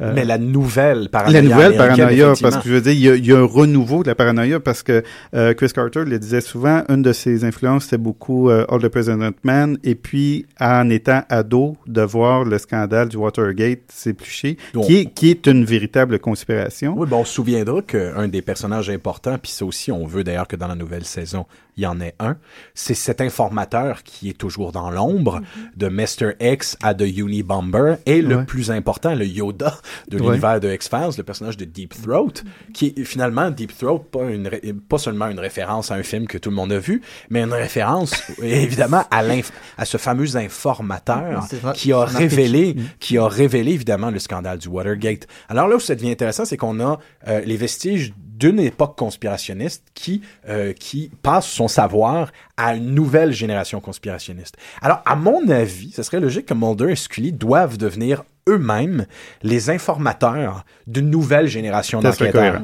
Euh, en quelque part, qu'ils soient les, euh, ces espèces de légendes de, de maîtres à penser de la conspiration qui sont dans l'ombre et que toute une génération connaît. Il y a déjà un petit peu de ça dans la série. Une fois de temps en temps, c'est pointé que quand, euh, quand euh, Mulder va croiser des, euh, des ufologues, souvent ils vont dire Ah oui, on Et a lu une tes référence. c'est déjà une référence dans C'est que. Mulder, Mulder est une double référence, dans le fond. On a tendance à l'oublier. Il est une référence sur le phénomène ovni, mais il est aussi une référence en ce qui concerne le profiling. C'est techniquement un des meilleurs profilers, de- d'ailleurs, deux, deux peurs de l'époque, euh, deux, deux peurs typiques des années 90, le- l'extraterrestre et le tueur en série. Mm. Le tueur en série qui, qui va devenir le dada des années 90. Mais, euh, je, excuse-moi Clément, les, les, euh, je veux dire, euh, X-Files, la genèse de X-Files, c'est Kolchak de Night Stalker, Ouais. Silence des agneaux, mis ensemble, on a X-Files. Ben, tu vois, pour moi, oui. Euh, Kolchak, The Night Stalker, qui est un show fort malheureusement qui doit se faire redécouvrir parce que le niveau humoristique très tongue-in-cheek, très pointu, très sardonique qu'a X-Files était déjà là à ses balbutiements. Kolchak est un agent de police qui est un spécialiste tout Un azimut- journaliste. de journaliste, pardon, excuse-moi, qui est un spécialiste de toutes les affaires paranormales possibles, mais qui, à qui ces choses-là, parce qu'on s'est tous déjà posé la question, euh, euh, qu'est-ce qu'une journée normale dans la vie de Mulder Scully? Finalement, chacune de leurs journées est la confirmation qu'il y a des démons, des extraterrestres et des, et des monstres marins. sais. Mais Kolchak, c'est un personnage précisément comme ça, qui est plus surpris, qui sait qu'il y a des personnes qui sont essentiellement des aimants à étrangeté et qui doivent composer avec cette réalité-là. Kolchak est un excellent show, fort malheureusement, je pense que c'est Frank Spotnitz qui a voulu en faire un remake dans les années 2000 qui a complètement échoué. Mais je trouve qu'il y a un show qui est jamais mentionné, qui est forcément, à mon humble avis, un- une- au moins une inspiration lointaine, au moins une, une inspiration directe à X-Files. C'est un show qui, avait, qui, qui était une production canadienne et américaine dans les années 90, qui avait le titre très étrange de Friday the 13 qui The avait, Series. The Series, qui avait rien à voir avec Jason Voorhees et rien à voir avec Friday the 13 qu'on connaît au Québec sous le titre La boutique des maléfices. Ou la boutique, ouais, la boutique, La boutique au maléfice. la- voilà, Ça la boutique au maléfice C'était épeurant. non seulement c'était épeurant, mais on avait trois personnages dans ce show-là. On avait une, une très jolie rouquine, euh, très peu courante euh, en télévision à l'époque, qui, ici, on, on- on inverse la proposition, qui croit à fond au paranormal. On avait un, son cousin Jock, un peu lanky, un peu aventurier, qui lui n'y croyait absolument pas. Et c'est le clash entre les- leurs, deux, euh, leurs deux façons de fonctionner qui devenait intéressant dans l'émission, mais aussi la tension érotique qu'il y avait entre les deux et qui ne se résol... qui avait jamais de résolution, exactement comme dans X-Files. Et on avait un personnage d'informateur euh, dans l'ombre qui croit à fond à l'occultisme et qui, euh, pour qui les secrets du monde sont révélés depuis très longtemps. Mais ils les avaient côtoyés, justement, qui était l'oncle des. Qui est l'oncle. Et le pitch, Barbie, le oui. pitch de la série, c'était essentiellement les Monster of the Week épisodes de X-Files de A à Z. Il s'avère que euh, le frère de ce vieux personnage sage d'oncle était un sataniste qui a vendu à partir d'une boutique une série d'objets maudits. Et euh, le but de nos personnages, c'est de chasser ces objets disséminés un peu partout à travers le monde pour les remettre dans la boutique et protéger les gens. Mais les malédictions qu'il y avait autour de ces objets étaient incroyables. Euh, des gants de boxeur euh, qui permettaient à l'ombre de ce boxeur assassin qui avait tué des gens, quiconque mettait les gants de boxeur pouvait utiliser sa propre ombre pour tuer des gens à coups de poing. Euh, une- L'épouvantail avec la faux qui coupait les têtes. Oui. C'était assez graphique, euh, la poupée qui tuait, euh, une poupée qui tuait On des- en a une dans X-Files. et qui se ressemblent comme deux gouttes d'eau. Par ailleurs, les deux Ouais. poupées se ressemblent comme deux gouttes d'eau. Euh, les, les, euh, les aiguilles à tatouer qui sont hallucinogènes et qui donnent vie au tatou qui rend tranquillement pas vite euh, la personne folle. Il y aura un épisode de X-Files là-dessus. Ce sera d'ailleurs Jodie Foster qui fera la fameuse voix du tatou que Gillian Anderson a sur le bras. Euh, donc, exactement encore la même chose. C'est des tatous qui sont faits avec de la pigmentation euh, hallucinogène. Il y a même un épisode particulièrement trash où il était question d'une tronçonneuse à, à tronc d'arbre. Euh, finalement, une machine à travers laquelle on fait passer un, un moulin assis essentiellement. On fait passer un tronc d'arbre puis il y a des planches de l'autre côté. Donc, c'est un gangster, voilà. C'est un gangster qui euh, a la, capacité de faire passer des gens dans ce moulin-là et la totalité de leur fortune euh, est déversée de l'autre côté dans un sac. Et l'épisode finissait avec une espèce de, charge dramatique comme on a retrouvé dans X-Files. Il finit dans, un, dans une mêlée à tomber dedans et il y a quelques sous-noirs qui tombent de l'autre côté parce que ce- cet enfant de pute a jamais eu d'argent de sa vie. Donc, tout dans le climat, la signature, l'humour et euh, c'était épeurant. Ce show-là était vraiment épeurant pour les années 90. C'est venu quelques années seulement avant le début d'X-Files. Jamais aucune forme de déclaration officielle d'inspiration a été faite. Et pour moi, ça ça n'a peu de sens. Bah, du- D'une part, je dirais que merci de m'avoir fait euh, découvrir ça parce qu'il faut absolument que je saute dessus. Trois saisons. Et ouais. Et, et euh, je je peux pas m'empêcher de penser, dans une certaine mesure, pas entièrement, mais ça me fait quand même furieusement penser à Bazar de Stephen King, Oui, oui, qui, est oui. mon, qui est mon Stephen. King préféré. Et ça fait tellement penser à ça, ce côté objet maudit, de dire ouais, tu vas faire juste une petite blague à, à telle ou telle à telle ou telle personne, mais ça va, ça va se terminer en guerre ouverte et en maléfice euh, pour terminer que c'est le diable lui-même qui a pris possession des, des lieux. Et c'est assez incroyable parce que ça m'y fait furieusement penser dans ce que vous décrivez. Ben, D'ailleurs, Stephen King a écrit l'épisode La poupée maudite de X-Files. Voilà. Et puis, euh, autant le, celle de X-Files que celle de Vendredi 13, la série, était donc la boutique au maléfice, c'était une référence à la poupée maudite de Twilight Zone. Donc, Voilà. la quatrième dimension. Et, et voilà. Et, voilà. puis, euh, pour l'anecdote, le lien très ténu avec euh, Vendredi 13, donc la série de films avec euh, Jason, le, le masque, au- le, le tueur au masque de hockey, le dernier système de la série était Non. censé être le masque de gardien de but. Ah, mais ils n'ont pas pu le faire finalement. Ils n'ont pas pu le faire, Pour fait il n'y a jamais eu de lien finalement. J'ai jamais eu le moindre lien. Non, ça a rendu un peu les gens confus parce qu'il y a eu une série de Nightmare on Elm Street qui était essentiellement sur le, le, le même mode que Tales from the Crypt. Euh, Freddy Krueger n'était pas un participant dans l'émission, c'était le narrateur d'une C'était un série narrateur, mais au moins, il y avait une cohérence avec la série. Oui, et ça faisait du sens, parce que oui, Oui. on imagine Freddy Krueger être ce genre de narrateur-là, c'est de toute évidence. Il en connaît des histoires sais. Voilà. Mais Friday the 13, au- aucun lien maintenant, finalement. Mais écoutez, même physiquement, la dichotomie entre la protagoniste puis le protagoniste est très similaire à celle de Et David puis, euh, d'ailleurs, au niveau de X-Files, c'est vraiment que Chris Carter avait pris soin d'inverser les rôles traditionnels, Oui. d'avoir Mhm. la fille euh, qui était qui était celle qui croyait et puis l'homme qui était le sceptique. Il a vraiment inversé ça et puis ça a été une grosse influence. euh, Je veux dire, euh, beaucoup de personnages féminins forts en télé. Oui. Euh, je veux dire, je pense il y a, il y a, tu- il y a beaucoup de personnages qui doivent beaucoup à Scully par rapport à ça. Ben, en fait, citons euh, ceci, je suis un maniaque euh, de la série de Hannibal.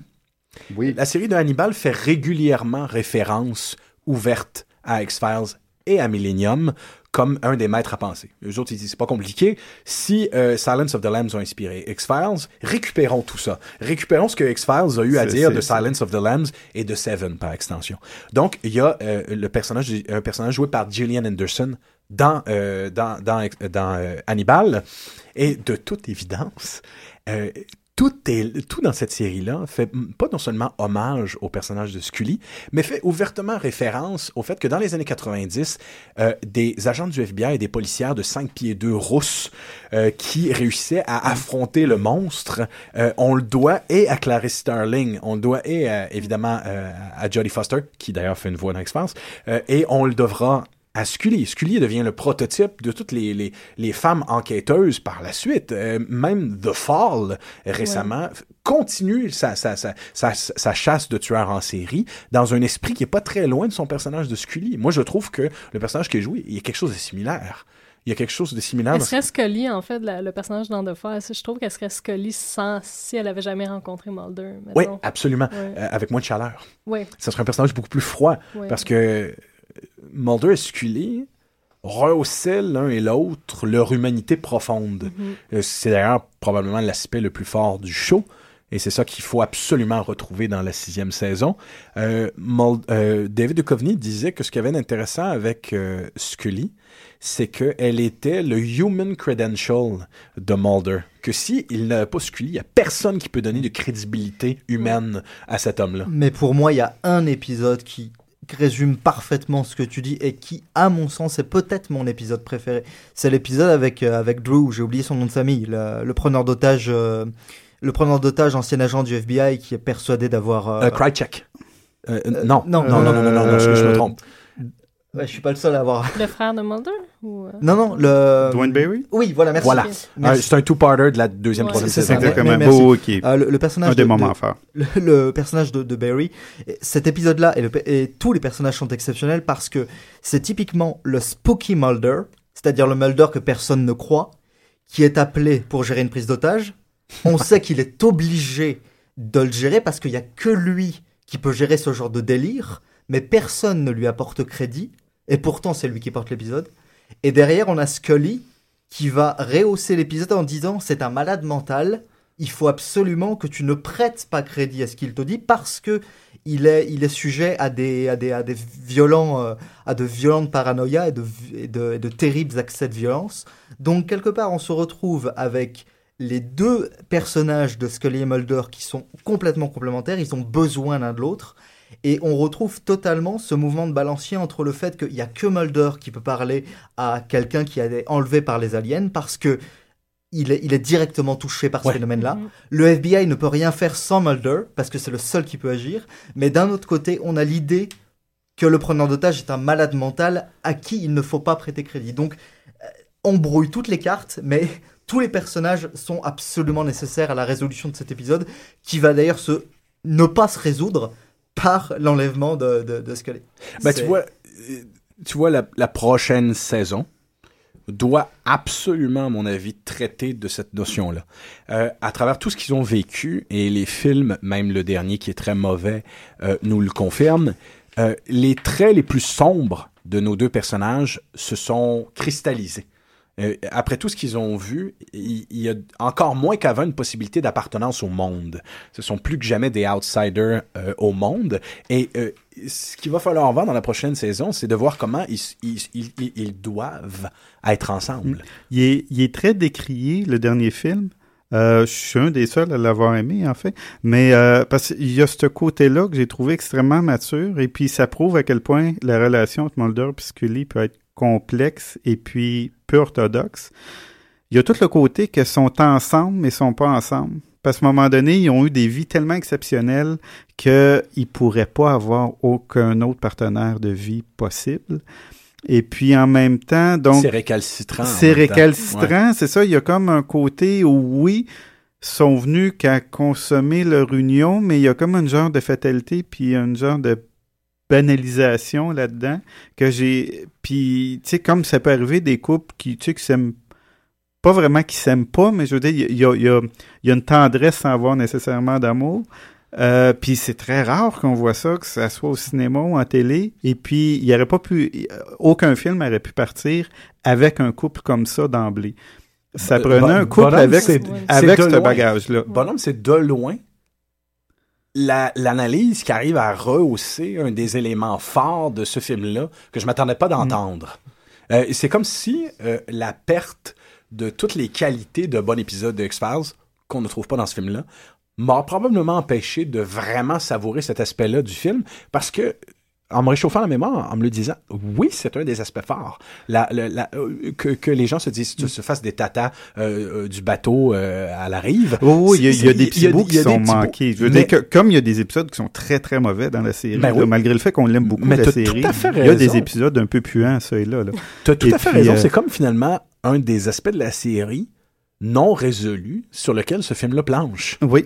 Et puis, euh, je veux dire, tu sais, essentiellement, la première scène, c'est Mulder, barbu, puis Scully qui dit « Ça te tente-tu de coucher ensemble? » Puis il fait comme « Non, pas ce, pas ce soir, j'ai mal à la tête. » Puis c'était c'était le pervers euh, un peu assez porté sur, Dans fond, la la- chose au Dans départ. le fond, c'est la dimension Puis ça commence avec ça. Oui, la dimension exactement, soap, exactement. euh, Mais soap qui est usée, Oui, euh, oui. plate grise, là, tu sais. là. Mais en même temps touchante, tu sais, parce qu'on on, on voit qu'ils ont, qu'ils qu'ils ont une belle relation, qu'ils ont une belle amitié entre les deux. Mais c'est tellement rare maintenant un film ou une série américaine avec un personnage masculin et un personnage féminin en, en termes de héros qui ne se sautent pas dessus fatalement au bout d'un moment. Et c'est ça pour moi la grande force de X-Files, c'est que pour moi la relation entre Scully et Mulder elle est posée sur, oui, une ambiguïté, mais surtout une amitié qui se mue en volonté de sacrifice l'un pour l'autre, mais ils, ils, ont, ils ont jamais complètement cédé à, à l'envie de, de, de faire en sorte qu'ils se sautent dessus. quoi. C'est quelque chose que, que je trouve assez génial. Chris Carter, il a tenu très très longtemps. En donnant comme exemple, si je ne m'abuse, la fameuse série avec Sybil Shepherd et euh, Bruce Willis, Moonlighting, où cette, cette, ce- ce rapport-là a tenu très très très longtemps. Une ambigu pas une ambiguïté, mais une tension érotique entre deux personnages qui ne consommaient pas la relation amoureuse, qui a fait le succès du show. Donc, à chaque fois que les gens de Fox disaient, mais là, là, il faut qu'il y ait du sexe, là. Il faut qu'il y ait une relation entre les deux.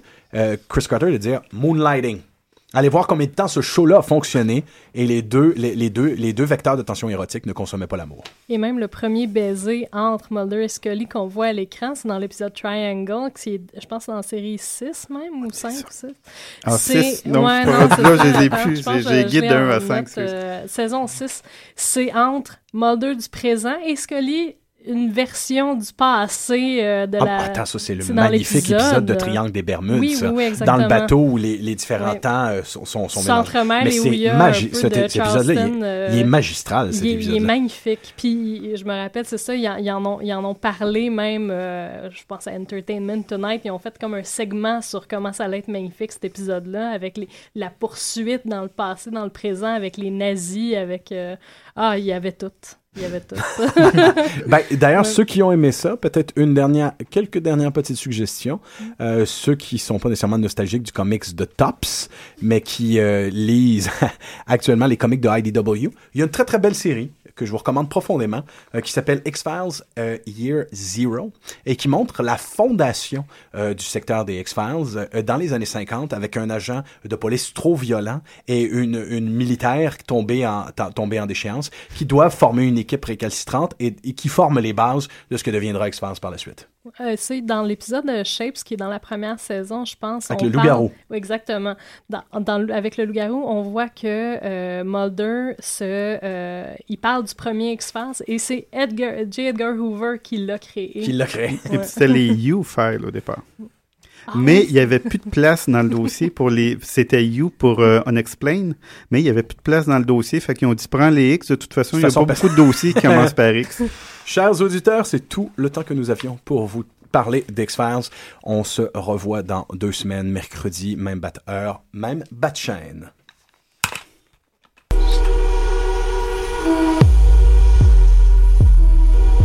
to the living fields.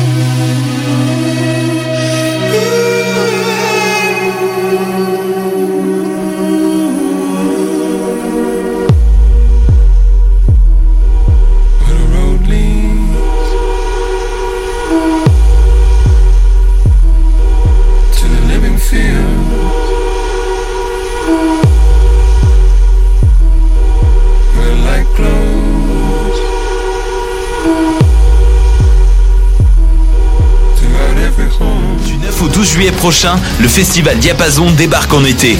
Sur les berges de la rivière d'Émile-Île à Laval, venez voir gratuitement Always, Galaxy, Bernard Adamus, Clopelgag, Candle and the Crooks, Guillaume Beauregard, Elliot Maginot, Philippe Braque et plusieurs autres artistes. Aussi, bourrez-vous la face dans nos food trucks gourmands et dénichez la perle rare au Salon du vinyle et de la musique. Le festival Diapason, du 9 au 12 juillet à Laval, c'est dehors, c'est gratuit, c'est quoi ton excuse? Programmation et plus d'infos sur festivaldiapason.com. L'Auto-Québec présente la 29e édition du Festival international Nuit d'Afrique du 7 au 19 juillet. Ne manquez pas la série des grands événements avec le concert d'ouverture joyeux et engagé du groupe Zebda, les rythmes ensoleillés du Grand Méchant Zouk avec Kassav et invité et les harmonies gospel soul jazz de Hassao. Profitez du passeport Nuit d'Afrique en combinant les spectacles de votre choix. Plus d'infos sur festivalnuitdafrique.com.